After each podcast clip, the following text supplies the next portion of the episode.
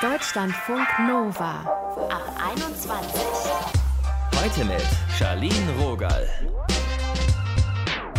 Flexible Arbeitszeiten, vielleicht sowas wie ein Smoothie-Abo, gratis und ein solides Startgehalt mit ganz viel Luft nach oben. Also mit solchen Versprechungen versuchen viele Unternehmen, gerade BerufseinsteigerInnen, für sich zu gewinnen. Was aber, wenn wir in der Arbeitsrealität feststellen, nichts davon wird umgesetzt? Darüber reden wir heute. Das machen wir unter anderem mit einer Karriereberaterin, die erklärt, wie wir schon im Bewerbungsprozess die richtigen Fragen stellen können.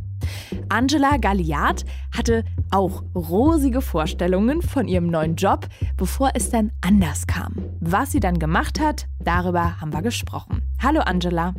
Hi, schön dich zu hören. Du hast ja zwei Jahre lang in einem Job gearbeitet, bei dem du sagst, von New Work war da nicht viel zu merken. Was meinst du damit? Also, welche Versprechen wurden dir konkret gemacht und dann nicht eingehalten? Ja, also ich hatte spezifisch eigentlich nach Jobangeboten gesucht, die halt dieses New Work-Prinzip ja irgendwie auch umsetzen möchten. Und da wurde mir versprochen, zum Beispiel flexible Arbeitszeiten zu haben oder auch mal vom Homeoffice aus arbeiten zu können. Genauso wurde auch halt versprochen, dass es ganz, ganz flache Hierarchien gibt und dass man sich einfach selber sehr gut ins Unternehmen mit eigenen Ideen einbringen kann. Ja, und daraus ist dann eigentlich am Ende des Tages nicht so viel übrig geblieben, was sehr, sehr schade war. Aber trotzdem bin ich zwei Jahre geblieben, weil einfach das Team so toll war. Aber hast du am Anfang dann schon relativ schnell gemerkt, okay, das ist anders oder war das so ein schleichender Prozess? Nee, also das war eigentlich ein schleichender Prozess, weil am Anfang, also ich sag mal, das erste halbe Jahr ist man auch natürlich total neu und geht immer mit voller Elan ins Office mhm. und will eigentlich gar nicht irgendwie von zu Hause aus arbeiten, sondern möchte seine neuen äh, Kolleginnen und Kollegen kennenlernen. Und da ist man eh damit beschäftigt, quasi den ganzen Stoff, den man lernen soll, ähm, einfach aufzunehmen und hat noch gar nicht so die Zeit, sich Gedanken zu machen, welche eigenen Ideen man vielleicht einbringen könnte oder ob es da vielleicht einfach noch mehr gibt. Und als du dann gemerkt hast, es klang eigentlich alles zu schön, um wahr zu sein und jetzt ist die Realität anders.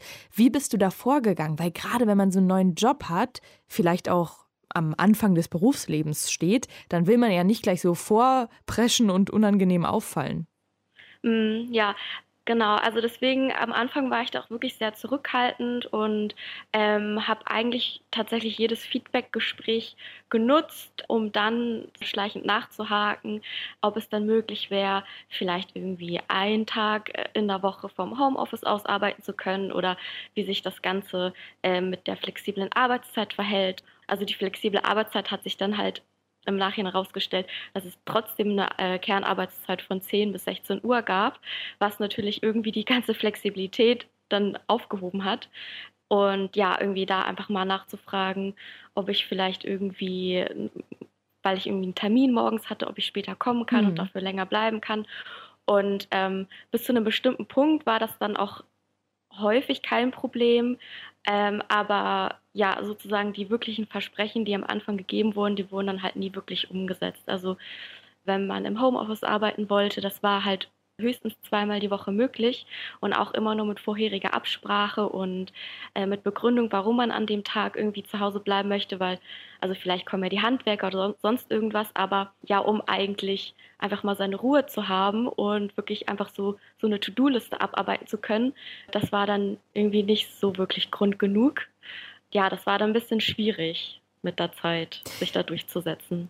Du hast ja gesagt, dein Team war so toll und das war für dich der Grund zu bleiben. Ich frage mich trotzdem, wie hast du es denn dann durch den Tag geschafft? Also ja. zwei Jahre ist ja auch nicht ohne. ja, also da kann ich mich tatsächlich einfach nur wiederholen. Und zwar ähm, hat das Unternehmen sehr viel Wert darauf gelegt, sehr junge und sehr kreative Köpfe einfach an Land zu ziehen. Und auch wenn man sozusagen nach dem ersten halben Jahr so ein bisschen natürlich den Dämpfer bekommen hat äh, nach der Probezeit und gemerkt hat, dass es trotzdem nicht so rosig ist wie versprochen, ist man dann irgendwie trotzdem da geblieben, einfach tatsächlich äh, wegen des Teams. Und ähm, also so zur späteren Stunde, irgendwann nach zwei Jahren, haben dann auch mehrere Leute das Team verlassen nach und nach. Und dann war für mich dann halt auch irgendwann tatsächlich der Moment da zu sagen, ja, okay, jetzt, jetzt muss ich neue Wege gehen. Hast du dich in der Zeit mit Freundis und Familie eigentlich austauschen können oder hast du das eher so in dich reingefressen? Weil meistens merkt das Umfeld ja schon, okay, irgendwas ist da los. Ja, also ich habe mich sehr viel mit Freunden ausgetauscht und tatsächlich haben sehr viele meiner Freunde ähnliche Erfahrungen gemacht. Also gerade so das Agenturumfeld, was hier in Hamburg auch relativ weit verbreitet ist, die locken halt auch mit super ja, modernen, flexiblen Arbeitsprinzipien und äh, überall steht irgendwie ein Kicker und du kannst dir Obst nehmen mhm. und also es ist, ne, wird irgendwie total äh, hip irgendwie dargestellt. Und ich glaube, dass das auch tatsächlich eine ja, Vorbildfunktion vielleicht sein kann, so ein Agenturleben. Aber auf der anderen Seite war das bei meiner Freundin, die in so einer Agentur gearbeitet hat, dann der Fall, dass zum Beispiel sehr, sehr hierarchisch zuging. Hm. Ähm, was dann natürlich auch überhaupt nicht diesem New Work-Prinzip entspricht also in meinem Freundeskreis, da gab es wirklich ein paar Fälle ähm, und auch einige, die dann wirklich echt nur ein paar Monate irgendwo geblieben sind und dann sehr schnell gewechselt haben. Oder die irgendwie, ja, also wenn sie vom Homeoffice arbeiten konnten, dass sie tatsächlich so ein Zeittracking machen mussten. Die sollten sich dann irgendwie morgens in so ein System einloggen, damit man sieht, wann sie anfangen zu arbeiten und später dann gegen Abend halt wieder austragen, damit man sieht, ja, wann sie aufgehört haben zu arbeiten. Und also dieses ganze vertrauensbasierte Arbeiten, was New Work ja eigentlich so ein bisschen impliziert auch, habe ich das Gefühl, ist noch nicht hier wirklich angekommen. Hm. Du arbeitest ja inzwischen nicht mehr bei diesem Start-up. Ja, richtig. Hast du danach nochmal ähnliche Erfahrungen gemacht oder konntest du was mitnehmen und es gleich schon zum Beispiel in einem Bewerbungsprozess anwenden?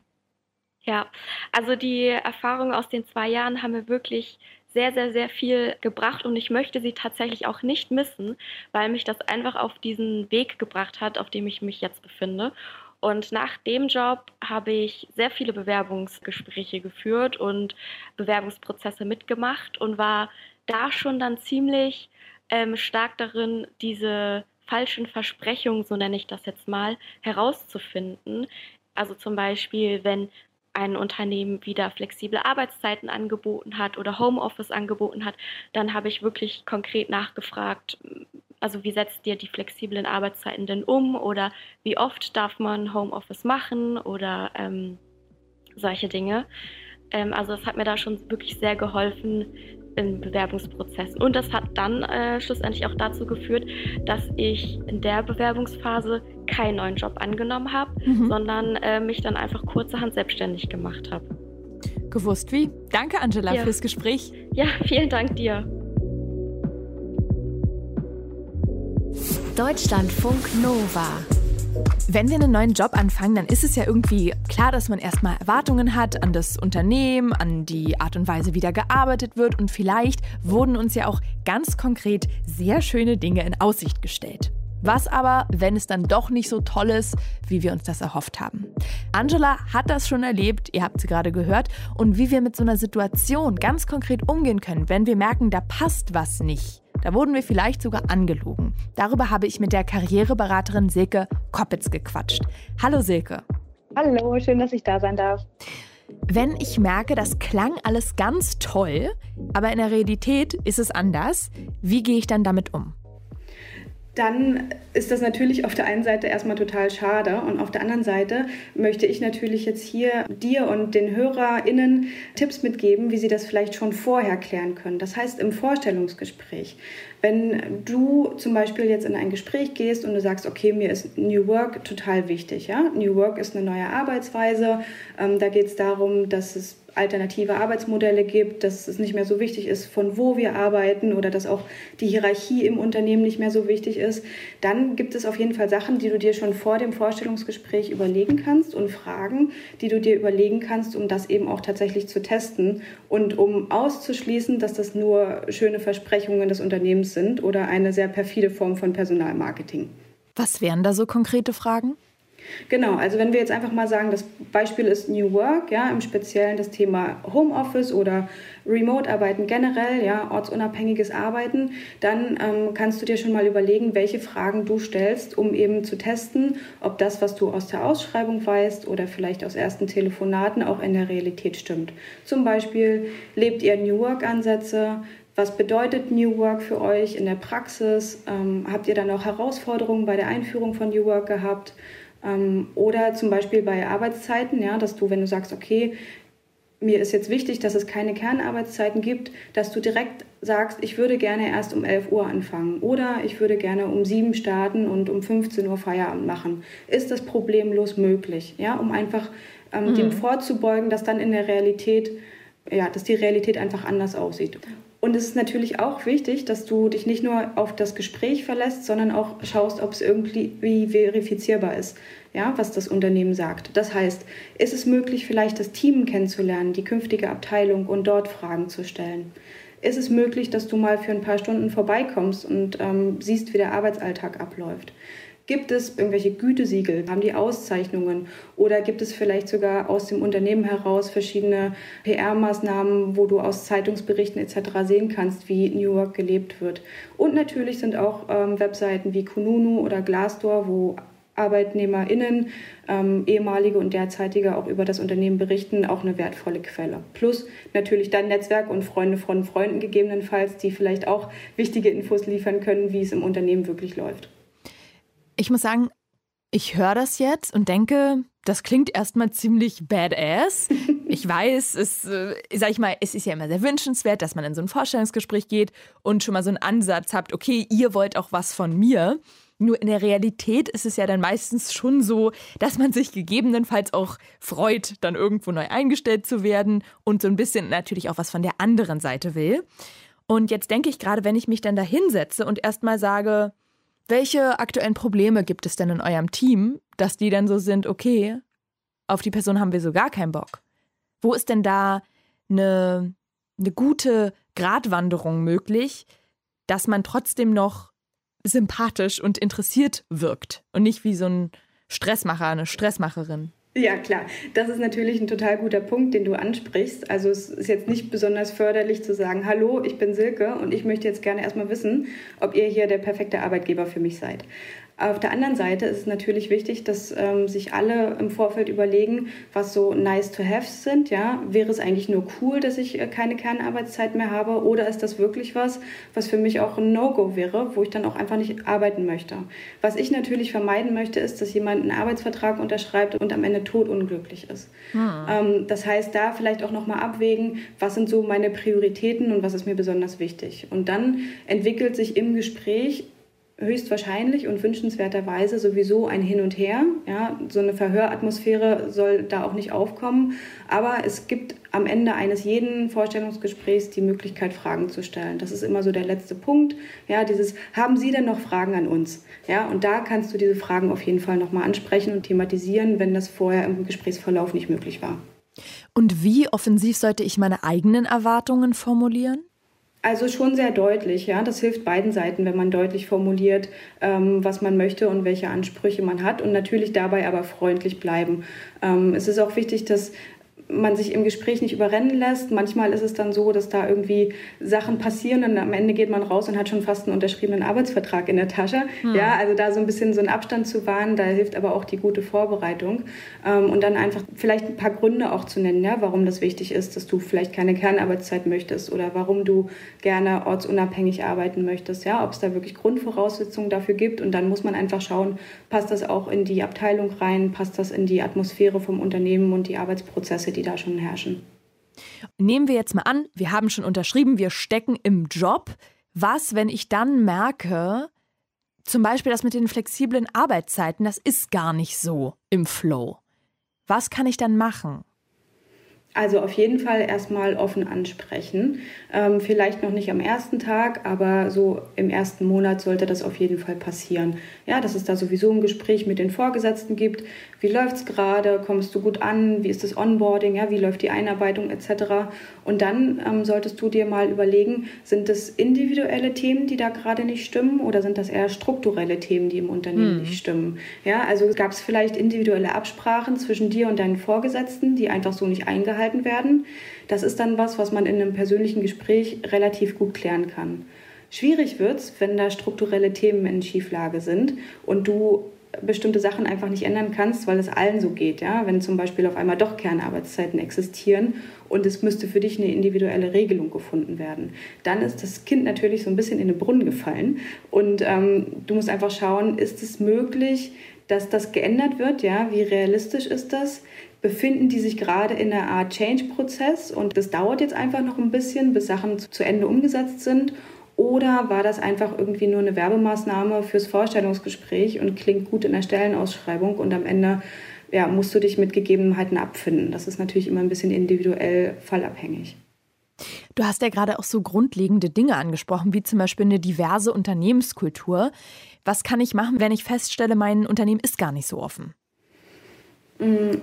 Da ist es auf jeden Fall wichtig, dass du überlegst, welchen Wirkungskreis habe ich und kann ich wirklich hier was verändern, beziehungsweise ähm, gibt es vielleicht andere ähm, KollegInnen, die das auch so sehen, können wir da mal einfach drüber sprechen, gibt es eine offene Meetingstruktur, wo ich sowas auch mal thematisieren kann? Oder ähm, wer ist da, mit dem ich mal darüber sprechen kann, ja, divers, das heißt für jeden auch was anderes, da geht es ja auch um Herkünfte, um Frauen in Führungspositionen etc. Also was kann man da wirklich machen und vielleicht sogar, wo kannst du ansetzen? Hast du Vorschläge, die du vorbringen kannst, die du äh, im Team dann vielleicht sogar umsetzen kannst? Wenn es hart auf hart kommt, wann sollte ich mich denn dann entscheiden, vielleicht sogar zu gehen? Das ist eine ganz persönliche Abwägung, aber du solltest dir im Endeffekt kannst dir eine Art Pro-Kontra-Liste vorstellen. Ja? Was sind die Vorteile mhm. dieses Jobs? Was nimmst du daraus mit? Was ist dir wichtig? Und was sind die Nachteile? Und dann musst du für dich abwägen, überwiegen hier die Vorteile oder überwiegen hier die Nachteile. Ja? Es ist immer schön ähm, zu sagen, hey, dann such dir einfach einen neuen Job. Manchmal gibt es andere Realitäten, manchmal gibt es andere Verantwortungen, die man hat, ähm, bestimmte ja, einfach Sicherheiten, die man braucht, auch finanziell manchmal. Das heißt, ähm, wenn du merkst, okay, ich würde mich gerne umsehen, ja, ich brauche jetzt hier einen neuen Job, dann kannst du ja auch schon mal auf die Jobsuche gehen, ohne gekündigt zu haben zum Beispiel. Oder du sagst, hey, das wäre eigentlich cool gewesen, wenn ich äh, keine festen Arbeitszeiten gehabt hätte, aber ich lerne aus dem und dem Projekt so viel, ich nehme mir so viel mit oder ich kann mich entwickeln und das ist es mir dann trotzdem wert. Ja, das ist immer so ein bisschen eine Abwägungssache. Karriereberaterin Silke Koppitz habt ihr gehört. Danke, Silke, für deine Zeit. Vielen Dank. Neuer Job, wie wir mit falschen Versprechungen umgehen. Darum ging es heute. Und jetzt kommt noch fix eure Quizfrage. Welchen dieser Jobs gibt es nicht? A. Schlangenmelker oder Schlangenmelkerin. B. Schnürsenkelbinder oder Schnürsenkelbinderin. C. Ansteher oder Ansteherin. Die Zeit ist rum. Es gibt hoffentlich keine Menschen, die nur fürs Schnürsenkelbinden bezahlt werden. Ich könnte es mir aber auch ein bisschen vorstellen. Verrückte Welt. Antwort B ist richtig. Schlangen müssen tatsächlich gemolken werden. Also da geht es dann darum, dass die Schlangen Gift abspritzen und professionelle Ansteher und Ansteherinnen, die werden wirklich dafür bezahlt. Also zum Beispiel, wenn reiche Leute keinen Bock haben, sich für irgendein Produkt anzustellen, dass die das dann eben machen. Zum Beispiel geht es da um limitierte Tonschuhe oder sowas. Das war's für heute. Falls ihr was mitgenommen habt, schön. Dann, wenn ihr mögt, empfehlt doch gerne den Podcast euren Freundis weiter.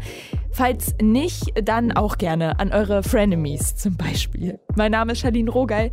Genug Anglizismen für heute. Deutschlandfunk Nova. Ab 21. 21. Montags bis freitags ab 21 Uhr und auf deutschlandfunknova.de.